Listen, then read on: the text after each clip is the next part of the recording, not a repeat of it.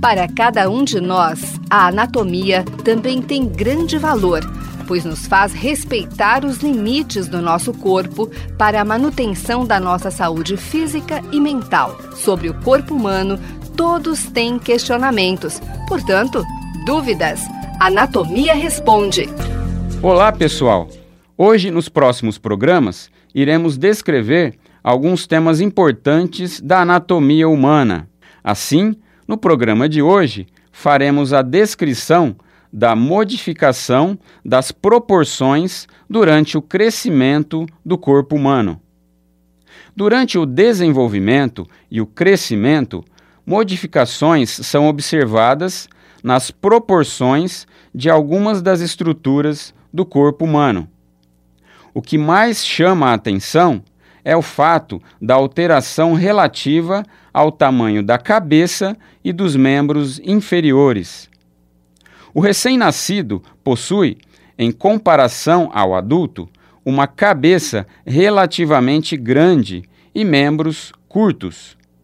A cabeça da criança é relativamente grande, uma vez que o encéfalo de uma criança de 3 a 4 anos já se desenvolveu quase totalmente. A partir de um ano de idade, a criança aprende a andar e falar. Assim, tanto os centros nervosos relacionados à coordenação dos movimentos, quanto os centros nervosos relacionados às funções intelectuais têm que estar funcionando. Também, na conformação da cabeça, encontramos modificações nas proporções. No recém-nascido, a face é pequena e o crânio grande. Com a dentição superior e inferior, a face aumenta o seu tamanho.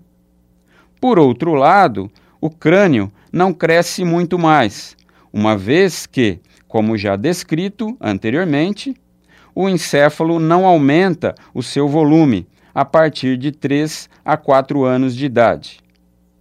No recém-nascido, a cabeça corresponde a cerca de um quarto do tamanho total, enquanto no adulto a relação é de um sétimo a um décimo. Por outro lado, os membros inferiores não são tão importantes para a criança que mama. Durante o desenvolvimento, antes do nascimento, o crescimento dos membros inferiores ocorre em um ritmo mais lento. Dessa forma, o tamanho total do feto no útero pode ser mantido pequeno.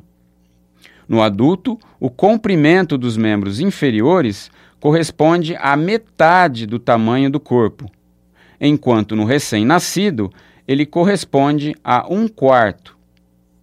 Portanto, durante o desenvolvimento, a cabeça apresenta pouco crescimento, enquanto os membros inferiores crescem em taxas mais elevadas.